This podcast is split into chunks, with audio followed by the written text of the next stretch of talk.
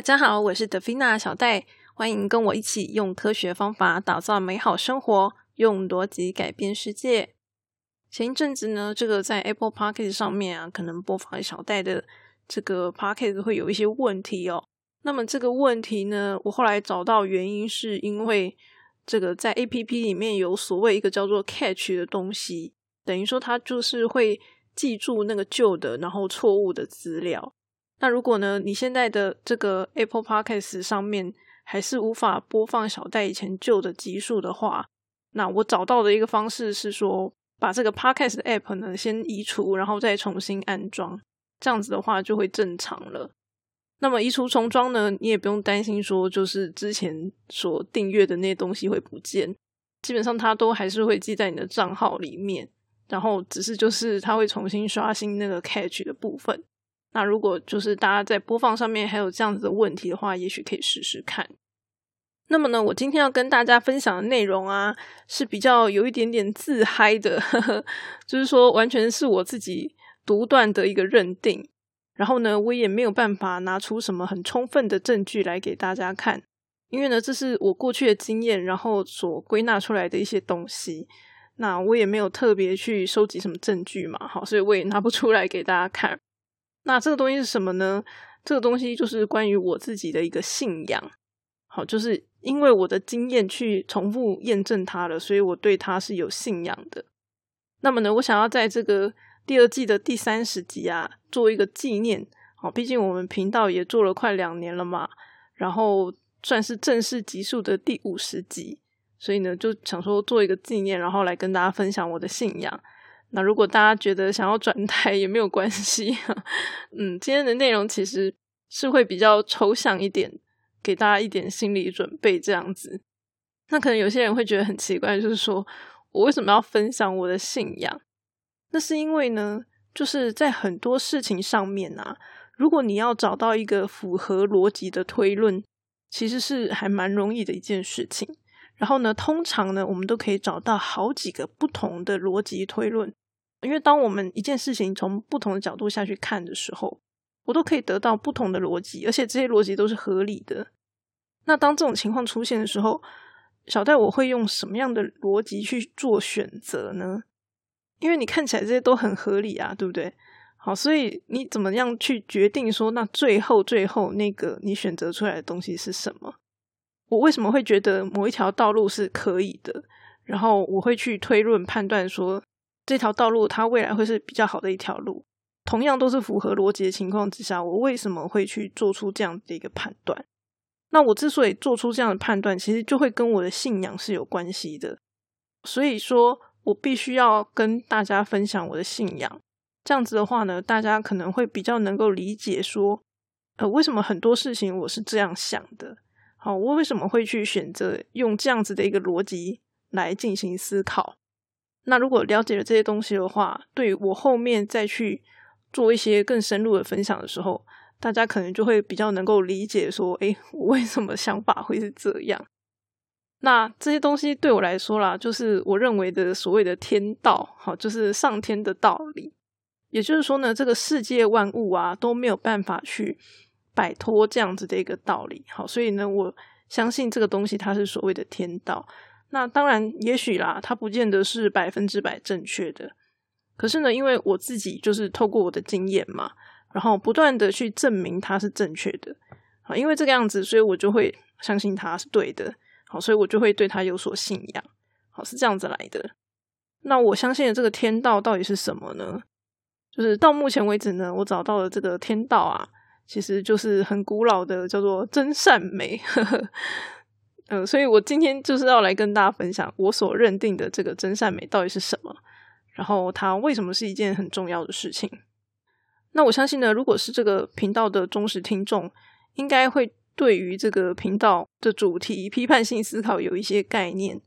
就是说，我认为批判性思考，它是在解决我们追求真实的这样子的一个道路之下所衍生的各种各样的难题。那所以呢，我们为了要追求真实，我们需要去寻找客观证据，然后呢，我们要破除自己主观的意识，这样子的话呢，我们才能够跟真实的世界做一个接轨。那么呢，如果是比较新的听众的话，好，如果想要再更清楚一点，我对于这个批判性思考的论述，可以去听听看我们第一季第十九集的节目。这里面呢，就是有我对于这个批判性思考到底是什么，做一个比较详细的说明。那么刚好最近啊，有一个 YouTube 频道叫做什么频道？他们的制作人呢，因为对于这个批判性思考是什么，也是蛮好奇的。那所以呢，他就来对我进行了一个访谈。然后呢，我们就是在他的节目上面聊到底什么是批判性思考这件事。那我觉得就是透过访谈的方式来聊这件事情也是蛮不错的，因为呢，透过对谈的方式，然后跟我自己自己一个人在讲，其实这个感觉还是有点差别的。那通过谈话的方式，其实就是讲起来会比较轻松嘛，然后可能也会更容易让人家理解吧。我觉得，因为主持人也会用他自己的经验，然后去分享一些看法，这样子。对，所以呢，如果大家有兴趣的话呢，我有把这个访谈的连接放在 show note 上面，那大家可以再去听听看。如果听了之后呢，应该会对于整个我们频道的内容到底在讲什么，可能会更清楚。那在这个访谈的一开始啊，我就直接开头就讲说，人类就是要去追求真实这件事情。好，所以批判性思考，它其实就是我们人在追求真实的道路上。好，所产生的一个技巧吧。对我来说呢，它是一种思维的技巧。那所以呢，呃，真善美的这个真，它其实指的就是批判性思考。好，因为我们要追求真实嘛，那它的手段就是批判性思考这样子。那我认为啦，这也是真善美这三个东西里面呢最复杂的。不过因为刚好我整个频道就是在讲这个东西嘛，所以呢，我这一集就没有打算把太多的焦点放在这个真上面。所以大家只要知道真善美的真，对我来说就是批判性思考，这样就可以了。那我今天就是要来跟大家分享另外两个东西。那么我接着要问的就是说，到底什么是美呢？就是我对于美的定义到底是什么？当然，我不是什么艺术家啦，哈，所以我没有办法跟大家讨论跟艺术有关的这种话题。可是呢，在我这个思考还有我的经验当中啊，不知不觉对于这个美。就有了一些不太一样的定义。首先呢，我先说说我小时候一开始的信仰好了。我在很早的时候呢，我就有两个信仰，一个信仰呢叫做因果，然后另外一个信仰叫做平衡。就是说我相信这两个东西是在这个世界上必须要去遵守的道理，不管你愿不愿意遵守了哈，只要你背离它，就可能不会带来什么样很好的结果。那你说，哎，小戴，我怎么知道这件事情呢？那当然就是从观察而来的。因为我以前小时候家里就是信仰佛教嘛。那大家知道这个佛教呢，就是对于因果的这个部分呢，有一些论述在。好，所以说这样子的一个论述呢，对我来说啦，好，我就是把它发展成逻辑，好，科学上的逻辑。那后来就是进一步的发展成批判性思考嘛。但是呢，除了这个逻辑与批判性思考之外啊，我在做任何事情上面，我还会去追求另外一件事情，就是所谓的平衡。那平衡这个东西呢，其实就是我现在要讲的这个美。就是呢，有一天我突然发现，所谓的美，可能就是指着我们要想办法在这个不平衡的现实当中去取得一个平衡。好，那当这个平衡取得的时候呢，美就会产生。那到底这个过程是怎么来的呢？我觉得啦，就是美跟艺术是不一样的，因为很多美丽的人事物，它并不是艺术品嘛，对不对？好，比如说我们看到有个人他很美，那美丽的人当然不是艺术品啊，或者是说有着美丽的风景，好，风景也不会是艺术品嘛。那所以，嗯，我认为啦，很多很美的东西，其实大部分都是大自然的产物。对吧？很多自然的产物都是很美很美的。刚好我小时候就是自然科学很好，哎，所以为什么我会发现平衡这件事情，就是因为我的自然科学很好。所以我就是在观察这些自然科学的东西的时候，我意识到平衡这件事情是非常非常重要的。那当然我不懂艺术啦，我也看不懂艺术到底是什么。可是呢，有一天我在上了这个艺术鉴赏的课之后啊。我就发现一件事情，就是呢，原来啊，我们这种眼盲啊，都看不懂这些艺术品。其实有很大的原因，是因为我们并不了解当时的这个历史时空环境背景到底是什么。也就是说呢，当我们能够了解这些艺术品的背景的时候，然后呢，你就会发现，哎呀，原来这些艺术家他的环境啊、生活啊，或者是个人经验等等，跟这个作品之间呐，会产生一种非常巧妙的平衡。然后呢，就会因为那样子的一个平衡，就会让人觉得这个艺术品很美。也就是说，如果我们没有办法感受到这个艺术品，好，它所谓的平衡的那个点在哪里，那我们就没有办法去感受到它的美。好，那当然有一些艺术品，它的平衡是存在于艺术品自己本身。好，比如说像有些画，它自己那幅画本身就有产生一个平衡性。那在这种情况之下呢，也许我们不需要去知道它的历史，我们光看那幅画，我们也会觉得很美。或者是说，像现在那个奥运刚结束嘛，很多这个运动员啊，他们就是面对挫折，然后非常努力不懈的样子。很多人也会觉得运动员这样子就是很美啊，它是一种带有力量的美感，哈，这样子一个东西的存在。那为什么这个东西会美？就是因为运动员努力不懈这件事情，它跟挫折这样子一个东西产生了一个平衡。好，所以当这个平衡性产生的时候，我们就会觉得啊，真是太美了，这运动员太了不起了。这样，好，所以有些艺术家也是这样嘛，对不对？就是他们在一些很不利的环境之下创作，然后呢，因为那些环境跟他们作品产生了一种很大的反差感，然后呢，同时也达成了一个平衡。就好像这些作品啊，替他们的这些艰苦带来了救赎一般。比如说，我们大家知道这个贝多芬，他这个耳聪了嘛，听不见了。可是呢，他还可以做出这么棒的一些音乐作品出来。那如果我们从头到尾都不知道他听不见，你可能听一听哦，觉得不错啊，蛮好听的啊，就这样，你不会有那么深刻的一个感动。你之所以会有更加深刻的感动，你觉得它超美、超棒的。那是因为你知道他听不见啊，对吧？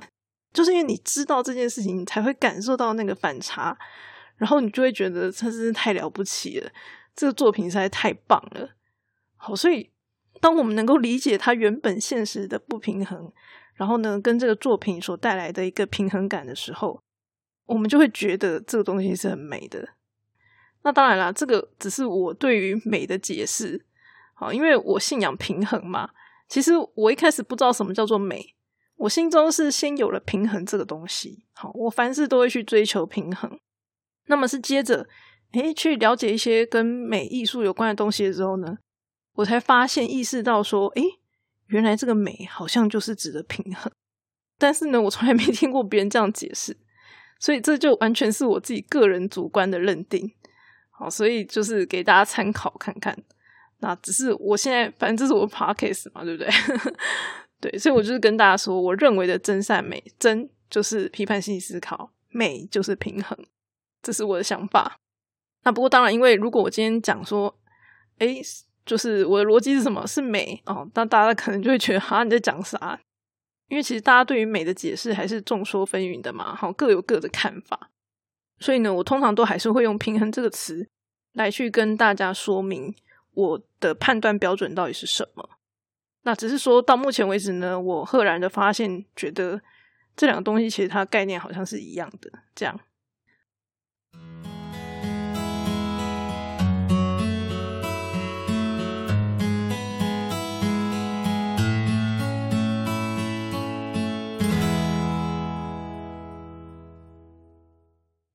那么这个善又是怎么一回事呢？嗯，在我跟大家分享这个善之前啊，我想跟大家分享另外一个东西，就是呢，最近这几年啊，在这个公司经营策略上面呢，很流行一个名词，叫做“飞轮”。为什么会有这样的一个词呢？是因为啊，在美国有个 Amazon 嘛，哦，就是那个购物卖东西的 Amazon 书店，他们呢一开始是卖书的嘛，他们公司赚了很多的钱。然后呢，他就会把这些钱呢，不断的投入到研发新的产品上面。然后呢，每一年给这个股东的获利啊，都是零块钱，好，就是完全不发钱给股东，把这些钱完完全全就是投入创造新的产品。当然，一开始投资人会觉得说，哎，你怎么可以这样子？可是呢，等到他不断的投入研发之后呢，他就可以创造出更多让公司赚钱的东西。然后呢，他赚到的钱呢，又不断的在投入研发。那所以呢，你就可以想象说，诶，这个东西啊，它就有点像那个轮子一样，好，形成了一个循环。而且呢，它会不断的转动，就是不断的赚钱、投入研发、赚钱、投入研发这样子。而且呢，它转动的速度就会越来越快。好，因为这个在每一次的循环当中，可能它就会多赚到一些钱嘛。好，那它就可以投入更多的钱，这样子，资本越来越大，好，转的速度就会越来越快。呃，因为我这边只是简单的描述而已，没有说到很详细。对，大家如果有兴趣的话，可以搜寻研究一下。自从有这个概念之后呢，有越来越多人就会开始寻找所谓的飞轮。好，因为呢，大家就会发现说，诶，这个东西啊，它就会形成一个良善的循环。然后呢，不断的、不断的替自己加分，然后变得越来越好，这样子。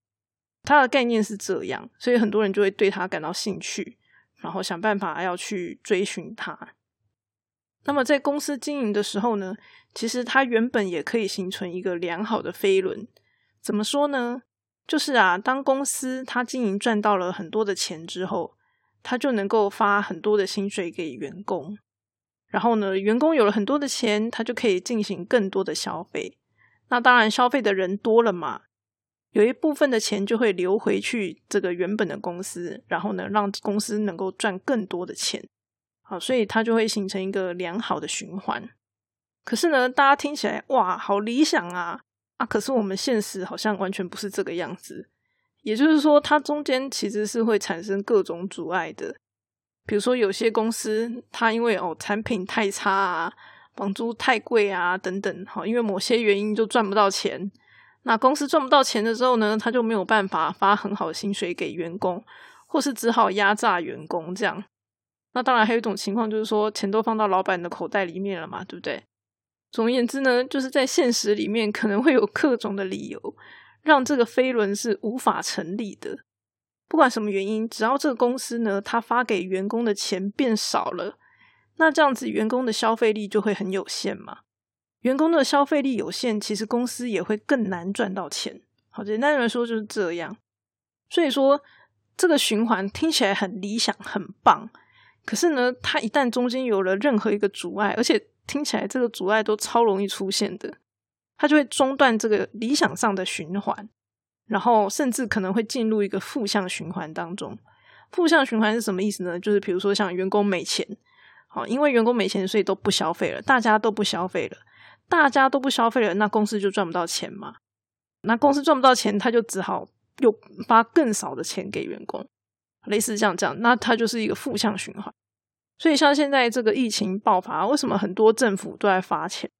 其实就是因为这个原因，他要去阻挡这个负向循环的产生，他必须要去从任何一个节点插手，好，比如说就是发放这个钱给一般人嘛，好，发给这个员工，提高大家的消费力，这样子公司才能赚到钱，公司赚到钱，他才能够发钱给员工，就是他要想办法从任何一个节点去把这个负向循环扭转过来，好，想办法去导向这个正向循环里面。不然的话，就是大家一起惨，嘿，会产生这种情形。那所以从这样的一个概念当中，我们就会知道说，如果这个世界有越来越多好的循环，那其实对大家来讲都是一件好事。因为呢，在这样的一个循环里面呢，对于那些本来就生在那种好的循环里面的人，其实呢，甚至是看不见受害者的。因为他之所以可以产生好的循环，一定是因为对所有人都有利。好，一定是这样的情况，所以它才会产生循环嘛。只要有其中一方产生不利的情形，那这个循环就不会产生。简单的概念是这样。那可是问题就是说，那我们到底要如何去产生，或者是说创造出这样的一个飞轮呢？首先呢，我们一定要先能够确定它是可以执行的嘛。好，可以执行的意思就是说，它有逻辑存在，然后它是有根据的，不是乱喊的。也就是说，它必须要先能够符合真这件事情。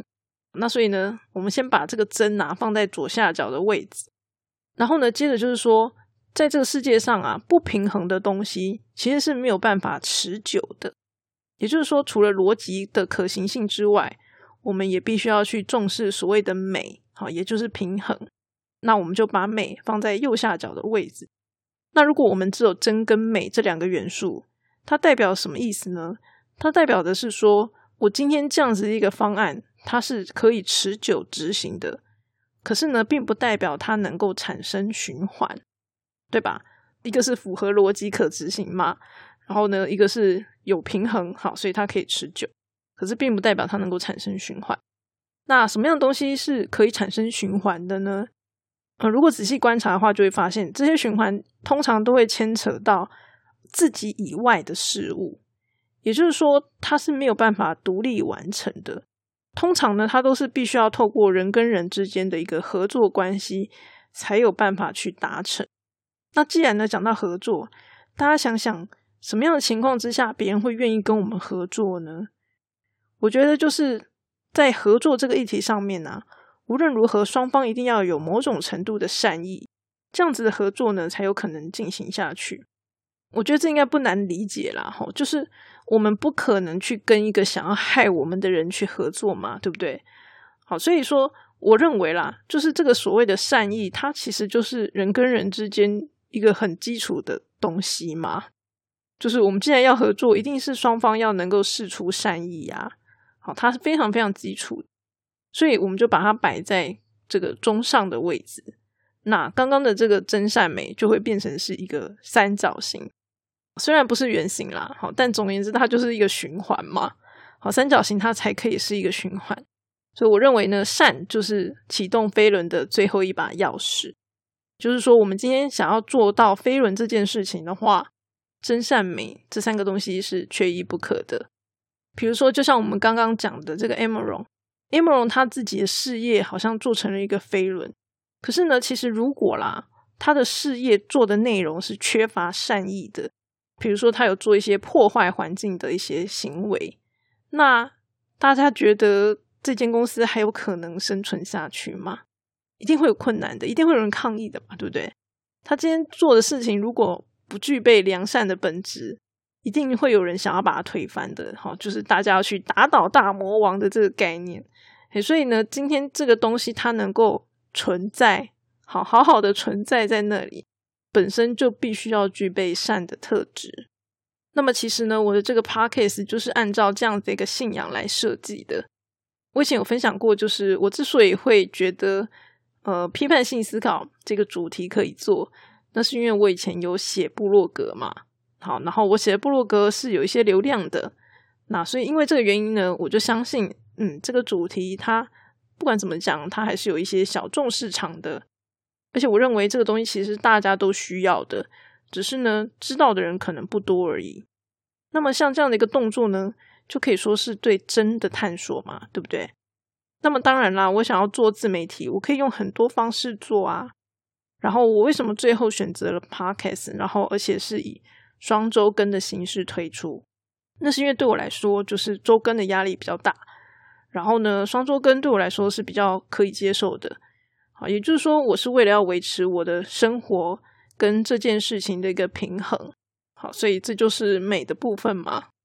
那么最后呢，我频道的诉求就是希望说，可以透过我分享我自己好对于批判性思考的一些了解，然后呢来。协助大家去理解怎么样去用一些科学方法来打造自己的理想生活。那么这个就是我的善意嘛，好，就是我的目的是良善的。那么所以呢，这个就是我自己尝试想要创造的一个小小的飞轮，同时呢，也是我自己对于这个信仰的一个实践。那么到目前为止啦，我觉得我做这个 podcast 呢，其实也得到了很多宝贵的东西，像我跟大家分享的这些。如果不是因为我有做 podcast 的话，我根本也不会去想这么多呀。其实，所以呢，我很高兴可以跟大家一起成长。那么，如果大家愿意支持小戴的话，也欢迎赞助这个频道哦。今天的分享就先到这里啦，我们下次再见。